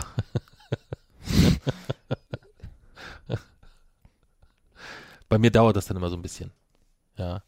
Ähm, aber das ist gut, dass du, du zur Flasche greifst. Ähm, ich würde sagen, es ist ein guter Zeitpunkt, ähm, um nochmal auf Kai anzustoßen, dass ich ihm nochmal meinen äh, inbrünstigen Hass, ich meine meine inbrünstige Aufmerksamkeit und Dankbarkeit ausdrücken kann, dass er sich dieses großartige Thema ausgesucht hat äh, und ich jetzt hier am Samstagabend sitze und ähm, mich intensiv darüber über die mathematischen Grundlagen der Astrophysik austauschen kann. Prost Kai auf dich und vielen, vielen Dank. Okay. Ähm, du warst beim Tunneleffekt. Warst du damit durch oder? Ich warte jetzt eigentlich immer noch auf die. Also als ich das das erste Mal gehört habe, ich, äh, konnte ich mich vor Fragen und Staunen gar nicht mehr einkriegen. Was denn Eigentlich habe ich jetzt gedacht, dass das Ganze zum Selbstläufer wird. Was denn nochmal? Der Tunneleffekt lässt sich als klassisches Wellenphänomen beschreiben. Ja, das ist wirklich ein Ding. Ja. Das ist wirklich ein Ding. Das muss ich aber jetzt aber erstmal sacken lassen, ein paar Tage. Das muss, ja. musste man echt sacken lassen. und wie gesagt, ich war in der Schule kaum ansprechbar den Tag danach. Ja? Ich war halt Okay. wirklich, konnte rund um die Uhr nichts anderes, nichts anderes mehr nachdenken. Und warum? Weil man, wenn man fünf Jahre lang erzählt bekommt, der Tunneleffekt ist ein Quantenphänomen. Und man rechnet selbst damit und äh, beschreibt ihn und das ist so in seinem Kopf drin. Und dann kriegt man plötzlich von Leuten, die was wahrscheinlich seit 20 Jahren wissen, auf einmal so nichtssagend von den Kopf geworfen. Es, es lässt sich auch klassisch beschreiben. Dann fühlt man sich irgendwie so ein bisschen alleingelassen damit, mit, dem, mit dieser Erkenntnis jetzt. Okay. Und dann denkt man halt darüber nach. Hm. Ja, Ist halt ein Paradigmenwechsel einfach. kannst du das irgendwie so äh, auf ein anderes Beispiel übertragen, sodass ich es vielleicht verstehe? Vielleicht auf irgendeine Thematik, die mich vielleicht mehr interessiert als der Tunneleffekt? Was denn? Weiß ich nicht, keine Ahnung. Weiß ja nicht, was dich interessiert. Ja, nicht der Tunneleffekt. Hä? Nicht der Tunneleffekt. Ja, aber wieso? Weiß Ohne den Tunneleffekt wärst du jetzt nicht hier. Ohne den Tunneleffekt könnte die Sonne keine Wärme erzeugen. Hm. Verdankst diesem Tunneleffekt also dein Leben. Ja. Aber es spielt ja für mich jetzt nicht so die große Rolle, ob der nun aus der Quantenecke kommt oder aus einer anderen Ecke, oder? Hm. Wenn der da ist, muss ich ja nicht. Ich kann das an, äh, ich kann das nachvollziehen. Ich habe jetzt, als ich neulich die ähm, die alten Podcast-Folgen durchgehört habe, da haben wir, als wir das erste Mal über, ich glaube, ich, ich weiß nicht, ob es vier Grundkräfte der Physik war oder noch früher, da hast du noch so eine ganz piepsige Stimme, da warst du so zehn, würde ich schätzen. Und ähm, da hast du mir auch, wolltest mir gerade was Physikalisches interessieren und äh, erklären und ich habe dann gesagt, ah, Physik interessiert mich nicht so richtig. Und da war, konnte man dann so richtig dein Entsetzen hören. Was, Papsi, dich interessiert Physik nicht? Aber ohne Physik weiß man doch gar nicht, wie die Welt funktioniert und so und hast mir das dann so erklärt. Und es war irgendwie voll schön, weil du, da konnte ich noch folgen, so. Also den Schritt Physik ist doch wichtig, damit man weiß, wie die Welt funktioniert. Das war für mich noch etwas, wo ich sagte, oh, schön, äh, verstehe ich, okay. Was verstehst du dann am Tunneleffekt nicht? Ich verstehe, den- also diese ganzen Zusammenhänge sind für mich völlig Du böhmische hast Dörfer. zwei Atome, die sich abstoßen. Ja, Sie dürften nicht fusionieren. ja. Sie dürften keine Energie dadurch erzeugen. Aber sie machen es trotzdem. Das Also- sind halt die Wochenendrebellen unter den Atomen. Das machen aber alle Atome. Ja, dann sind halt all diese Atome Wochenendrebellen. Das machen auch Elektronen. Ja, dann gibt es halt auch Wochenendrebellen-Elektronen. Wo ist das Problem? Ja, wie, wo ist das Problem? Das ist Ich kein Problem. Das ist ja Ja, das, also, dann haben wir es doch geklärt. ja, was versteht man da? Siehst du, ich löse was in zwei Minuten, wo du drei Tage nicht schlafen kannst. Es ist ein verdammtes klassisches Phänomen. Ja, genau. Es ist ein ph- äh, klassisches Phänomen. Ja, Aber wo, das, das ist doch dann kein Problem, wenn man das nein, das ist kein Problem, aber es ist ein Paradigmenwechsel. Ja, aber das, warum hast du dir nicht, warum hast du dein Paradigma nicht schon vorher gewechselt? Weil ich es in einem Vortrag das erste Mal gehört habe. Ja, Jason, wenn du schlecht recherchierst und dich dann da auf jeden, auf jede äh, nasse Fahrbahn führen lässt, da kann ich auch nichts Ich sagen. habe es nicht schlecht recherchiert. Ja, aber es ist doch, Der ich Tunneleffekt wird überall. Zeig mir ein Lehrbuch, wo der Tunneleffekt nicht als quantenmechanisches Phänomen gelehrt wird. also da gibt es sicherlich einige, ja. Also da, ich erinnere Nein. mich jetzt nicht konkret an eins, aber da gibt es sicherlich einige. Ähm, das ist sicher. Und äh, letztendlich sehe ich das als, als ganz klar als dein eigenes Verschulden. Nein. Das sehe ich schon so. Nee. Das sehe ich schon ganz deutlich so. Ja. Auf keinen Fall. Hm. Also, wir können ja mal eine, wir können ja mal eine Umfrage über Twitter machen. Was Ist der du? Tunneleffekt ein rein quantenmechanisches Phänomen? Ich wette, 98% werden sagen ja.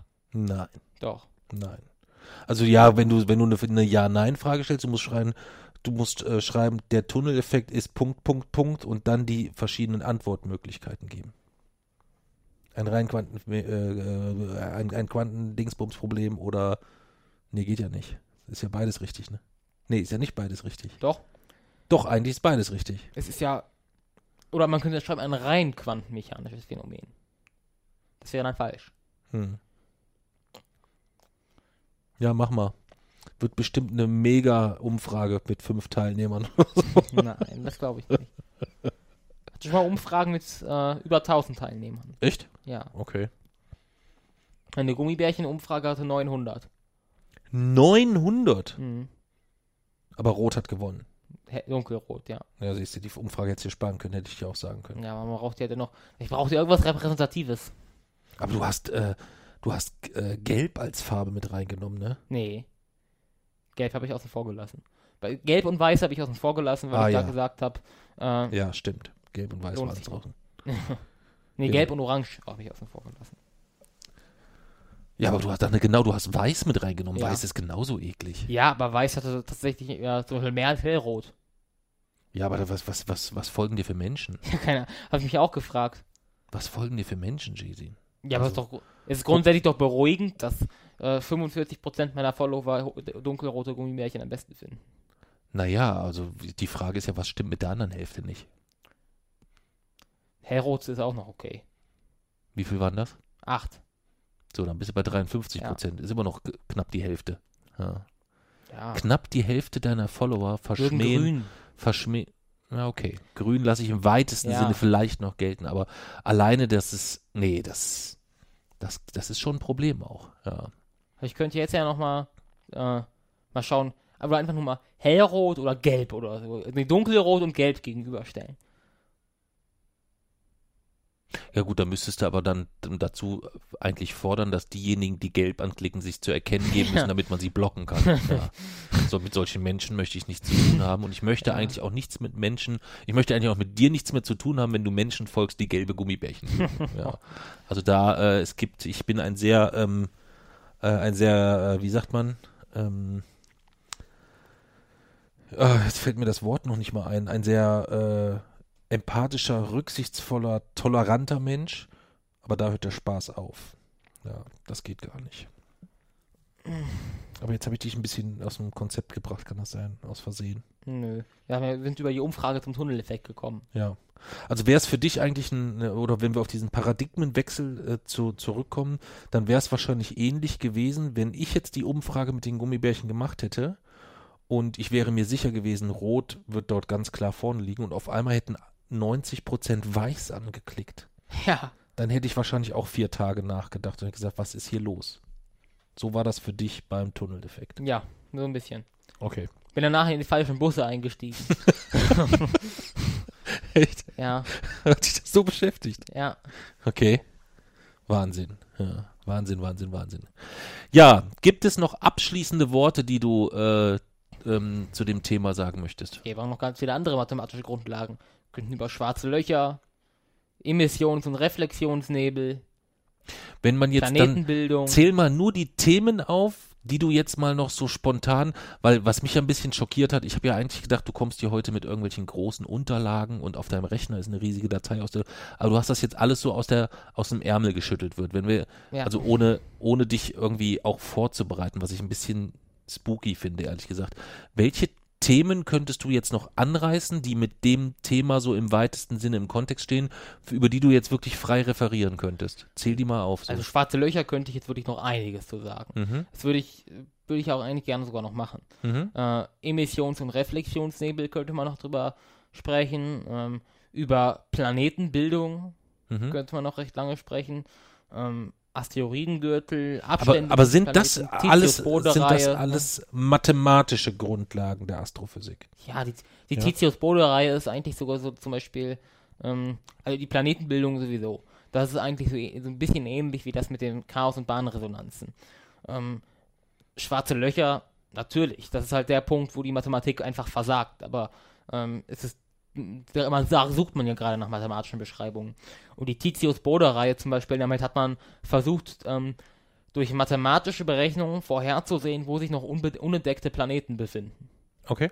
Also man hat quasi beobachtet, äh, dass wenn man immer versucht hat, eine, ja, eine Art Form, also wenn man zum Beispiel versucht hat, in den äh, in die Umlaufbahn der Erde ähm, eine, eine Form zu zeichnen und hat dann innerhalb dieser Form, also Dreieck oder Quadrat oder so, ähm, das wieder den größtmöglichen Kreis gezeichnet. Mhm. Dann entsprach dieser Kreis genau der, der Umlaufbahn des nächstinneren Planeten. Mhm. Also wenn man quasi, und das entsprach dann immer der Anzahl äh, der Ecken. Also wenn man zum Beispiel innerhalb, in, in die Erdbahn ein Dreieck legen würde, Mhm. dann würde dabei quasi, und innerhalb dieses Dreiecks dann wieder den, nächstgrö den mög- größtmöglichen Kreis. Mhm. Würde dieser Kreis der Bahn der Venus entsprechen. Und würde man dann äh, eigentlich in die Bahn des Mars ein Quadrat legen und dann einen Kreis, den, und dann würde der größtmögliche Kreis innerhalb dieses Quadrates der Bahn der Erde entsprechen. Das ist diese Titius-Bode-Reihe. Die Titius-Bode-Reihe ist falsch.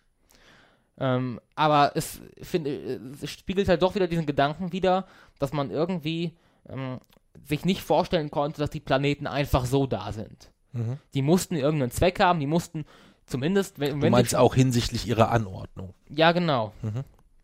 auch, äh, ja, man, man, man hat tatsächlich noch im 17. Jahrhundert von äh, William Herschel, also einen der ja, bekanntesten Astronomen überhaupt, hat den Planeten Uranus entdeckt. Ähm, ist auch, ich verstehe auch bis heute nicht, wie man einen Planeten so nennen kann, wenn man ihn nicht vollkommen der Lächerlichkeit preisgeben kann. Wer nennt Woher, sein woher kommt denn William Herschel? äh, Brite? Echt? Ja. Und dann hat er gesagt, leck mich am Arsch, ich nenne den Uranus. Er war der erste Mensch Mhm. in der gesamten Geschichte der Menschheit, der selbst einen eigenen Planeten entdeckt. Die ganzen Pla- Planeten davor waren ja schon immer bekannt. Die wurden ja nach Göttern und so benannt. Mhm. Ähm, er war der erste Mensch, den es jemals gab, der seinen eigenen Planeten denkt, entdeckt. Und dann, dachte ich, ach komm, ich nenne ihn Uranus. wie, man, wie, wie man auf so eine Idee kommen kann. Ist, Wie würdest du denn den ersten Planeten entdecken, äh, ne- nennen, wenn du ihn entdeckst? Ja, wahrscheinlich Jason, aber, ähm, Ja. oder? Ja, Oder gäb's, gäb's einen anderen Ansatz? ich weiß nicht. Also man hat da tatsächlich äh, Uranos, ist- so heißt ja eigentlich die Gottheit. Mhm. Hätte ich jetzt noch äh, okay gefunden. Eigentlich, Herschel selber wollte auch ähm, Georgium, nee, gar nicht wahr, doch Georgium Sidum, also äh, quasi Georgs Stern. Georg war der damalige König von äh, Großbritannien. Mhm. Das hat er eigentlich bevorzugt. Manche wollten ihn Herschel nennen, den Planeten. Aber tatsächlich, ähm, nicht zuletzt auch wegen Herschel selbst, ähm, hat sich ja tatsächlich der Name Uranus, also die, Lat die Latinisierung des Go äh, griechischen Gottes Uranos ähm, durchgesetzt. Und das ist halt wirklich, jetzt recht, wenn man da, wenn man halt Komm, so- der Herschel hat doch da abends gesessen, hat sich eine ordentliche, äh, entweder irgendwie Crystal Mess Pfeife gebaut oder so und hat sich kaputt gelacht. Ich habe gedacht, dass, äh, ja, also es gibt ja diese, äh, die, oder die, diesen Mythos, Galileo Galilei hätte seine Principia geschrieben, während er besoffen gewesen wäre. Okay. Principia Mathematica, aber äh, William Herschel ich habe ehrlich gesagt immer noch keine Ahnung, wie man darauf kommt. Und ist halt auch so, bei Planeten bieten sich dann halt auch so viele fiese Witze an, dann zum Beispiel irgendwie ähm, ähm, 63 Earths fit in Uranus. 63 Erden passen in Uranus rein. das, ist, das ist, ja. Oder Uranus is uh, not from this world. Das ist halt bei Planeten, bieten sich so viele fiese Witze an, dass ich. Der hat seiner Entdeckung echt keinen Gefallen getan. Nee. Und sich selbst auch nicht. Ja, aber dadurch hat man halt versucht, die, durch die Titius Bode-Reihe hat man versucht, die Lage. Aber stell dir vor, er hätte es Herschels Anus genannt. Wäre auch scheiße. ja, gut. Aber das, dieses Anus kommt ja eben nur von Uran. Ja, noch. ja, schon klar. Also von, halt von dieser Gottheit. Und es gab damals. Aber das gab es auch schon mal in, äh, in, in Frankreich ähm, vor gar nicht allzu langer Zeit, dass sich eine Automarke, äh, die macht sich ja auch immer dann Gedanken über den Namen, wie nennen wir dieses Auto. Und äh, die haben dann den MR2 auf den Markt gebracht ähm, und haben nicht berücksichtigt, dass das auf Französisch der MR2 ist. Und wenn man das dann schnell genug ausspricht, MR2, dann könnte man das, äh, dann würde man, klingt das zum Teil wie Merde. Und Merde heißt Scheiße. Das heißt, eine französische Automarke, äh, übrigens, äh, ist nämlich, nee, wir sagen, wir sagen nicht, welches gewesen ist, die hat quasi dann ein Auto auf den Markt gebracht, was so viel heißt wie Punkt, Punkt, Scheiße. Also als wäre es ein, äh, nicht der Ford Fiesta, sondern der Ford Scheiße oder äh, der Opel Scheiße oder sonst irgendwas. Ja. Und das sind Leute, die sich beruflich damit beschäftigen. Ja, Ja, äh, das Herschel hat sich auch beruflich ja Herschel, aber nicht mit der Namen. Die beschäftigen sich beruflich mit der Namen, mit der Entwicklung des Namens. Also da, da hängen ja äh, Leute dran, die richtig viel Geld auch verdienen, die sich genauestens überlegen, wie müssen wir den, wie müssen wir den Namen auswählen, Also damit der besten. oder? Nee, weiß ich nicht. Wie es genau gelaufen ist, weiß ich nicht. Vielleicht ist das auch nur, es gibt ja auch oft so irgendwelche Mythen, die man da erzählt, äh, wie viel Wahrheitsgehalt da dran ist, aber das, das hielt sich sehr, sehr lange und sehr, sehr intensiv, sodass ich glaube, dass da im Kern vermutlich sogar was dran gewesen ist. Gut, man muss zu Herschel-Schutz sagen, die Abkürzung UR für U kam ja erst durch die M äh, SMS. Hm. Also, aber Anus, Anus war schon das Ja, aber von der. Aussprache her Ja, hätte man drauf kommen können. Wenn er jetzt Franzose wäre oder gewesen wäre oder sowas, ähm, dann schafft man diesen gedanklichen Sprung rüber vielleicht nicht in die, in die andere Sprache, aber in der eigenen Heimatsprache könnte man da schon mal drauf kommen. Ja. Ja, und so ist es bis heute die Lachnummer unter den Planeten. Hm. Und eigentlich einer der interessantesten Planeten, aber dennoch kann kein Nachrichtensprecher kann ernsthaft über eine Mission zum Uranus sprechen. Hm. In, in England oder so. Erst recht, wenn die ESA kommt dann auf die Idee und nennt ihr neues, neues Missionskonzept Uranus Pathfinder. also es geht immer weiter. Okay. Wie soll man, wie- soll man denn in den Nachrichten äh, denn ernsthaft über den Erfolg dieser Mission äh, berichten, äh, wenn man dann sagt, Uranus Pathfinder ist angekommen oder so? Hm. Das, das funktioniert ja gar nicht. Sch- Schlimmer wäre noch, wenn man sagen könnte, er ist gelandet, aber das geht ja nicht, weil Hm. äh, Uranus ist ja ein Gasplanet. Ja, aber die Titius-Bode-Reihe hat sich als falsch erwiesen. Ist Your Anus eigentlich äh, ist ein Gas, ist, Ja. ein, äh, ist ein Gasplanet, ne? Das kommt ja, auch ja, noch, ja, das kommt auch dazu. kommt bei erschwerend dazu. Ja. Gasproblems in your anus. Ja. Okay. Ähm, du wolltest aber eigentlich äh, jetzt nur noch zackig, weil wir sind schon, schon, schon weit, weit über eine Stunde drüber. Ähm, einfach nur mal so die Themen anreißen, über die du noch sprechen könntest. Und wir können es ja so machen, du zählst jetzt alle auf. Und ähm, wenn sich jemand da wirklich für interessiert, dann kann er uns ja eine Mail schreiben oder äh, äh, und als Facebook-Kommentar drunter setzen oder was auch immer, äh, welche von diesen ganzen Themen, die du nur mal so könnte ich, könnte ich, könnte ich, könnte ich, könnte ich, und dann können wir die mal in einem Wochenrückblick mit unterbringen. Okay. Ja. Also die, die ich bis Außerdem würde mich mal hab. interessieren, wie viele es noch sind. die, die ich bis jetzt genannt habe.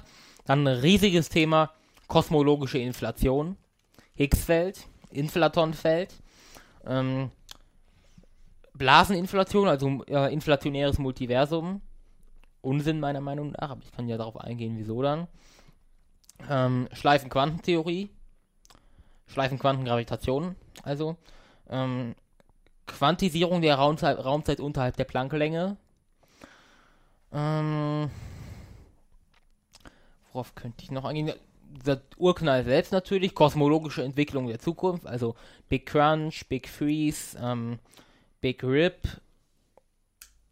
oder halt einfach ja den Big Freeze dann durch den durch den Wärmetod, äh, Entropie beziehungsweise ähm, was ist Entropie, was ist Entropie nicht, äh, Thermodynamik, also erster Hauptsatz, zweiter Hauptsatz, dritter Hauptsatz, den sogenannten nullten Hauptsatz. Ähm, dann, ich könnte auch noch genau auf weiße Zwerge eingehen. Weiße Zwerge bestehen ja aus sogenannter entarteter Materie. Da könnte man auch noch ziemlich viel eigentlich zu erzählen. Aufbau von Galaxien, Spiralarme, ähm, dann auch eventuell planetarische Nebel ein bisschen, äh, Herzsprung-Rassel-Diagramm und, und, alle dazugehörigen Sternklassen, also rote Überriesen, ähm, blaue Riesen, blaue Nachzügler eventuell auch und dann natürlich die ganzen, eigentlich alle Hauptreihensterne. Ich könnte auf braune Zwerge eingehen, auf Planemos, auf äh, galaktische Halos, auf ähm, vagabundierende Planeten, Exomonde, Exoplaneten allgemein, ähm, Biosignaturen oder der Suche, allgemein der Suche nach Biosignaturen, ähm, ähm, Massen, also Ideen zur Massenbestimmung, also wie Realsatz, ähm, Keplersche Gesetze hatten wir ja und Gravitationsrotverschiebung, Unterschied zwischen Gravitationsrotverschiebung und Doppler-Effekt. Ja, ich glaube, mir das würde alles. noch mehr einfallen, aber. Okay. Gut. Dann sind wir durch. Mathematische Grundlagen der Man könnte Astrophysik. so viel mehr machen noch. Ich Wir können denke, die, durchpodcasten diese Nacht. ich denke, die Leute konnten heute eine Menge von mir lernen. Mhm. Ja. Und äh, ich glaube, dieses Konzept, dass ich so tue, als wäre ich dein, dein ahnungsloser Schüler, ähm, das ist ein Konzept, was wir demnächst vielleicht auch mal wieder in anderem Zusammenhang äh, durchaus ausprobieren könnten. Ja, also ich denke, das funktioniert so am besten. Das ist besser, als wenn wir auf Augenhöhe äh, unser Expertentum uns, uns Exper äh, unsere Expertisen sich duellieren. Militär oder was? Ja, das ist, ähm, nee, ich denke, das ist auch immer etwas, was sehr schnell ein gewisses Konfliktpotenzial birgt. Du weißt, wie das ist, wenn sich richtige Experten so in Detailfragen von, von aufwendigen, komplexen Formeln und so nicht, nicht, nicht einig sind, äh, gibt es immer Reibung und das, das ist nicht gut. Deswegen würde ich dann eher äh, mich in die demütige Position zurücksetzen und würde sagen, ich greife nur ein, wenn dir radikale Fehler passieren und würde mich so aufführen wie ein Schüler. Wieso hast du eigentlich eingegriffen, als ich gesagt habe, äh, dass es nicht zwei, sondern vier Heliumatome sind? Habe ich doch. Äh, Wasserstoffatome. Nachdem ich mich selbst korrigiert habe. Ja, ja, aber, aber weil, weil ich, Oder als ich gesagt habe, äh, dass Helium zu Neon fusioniert. da wollte ich gerade reagieren, da hast du, hast du einfach zu früh aufgelöst. Ähm, Neon hat die Ordnungszahl 10. Helium hat die Ordnungszahl 2. Ich denke, man kann sich denken, dass eine direkte Fusion von Helium zu Neon nicht nur energetisch unmöglich ist, sondern so unwahrscheinlich ist, dass es in der gesamten Lebenszeit des Universums kein einziges Mal vorkommt. Hm.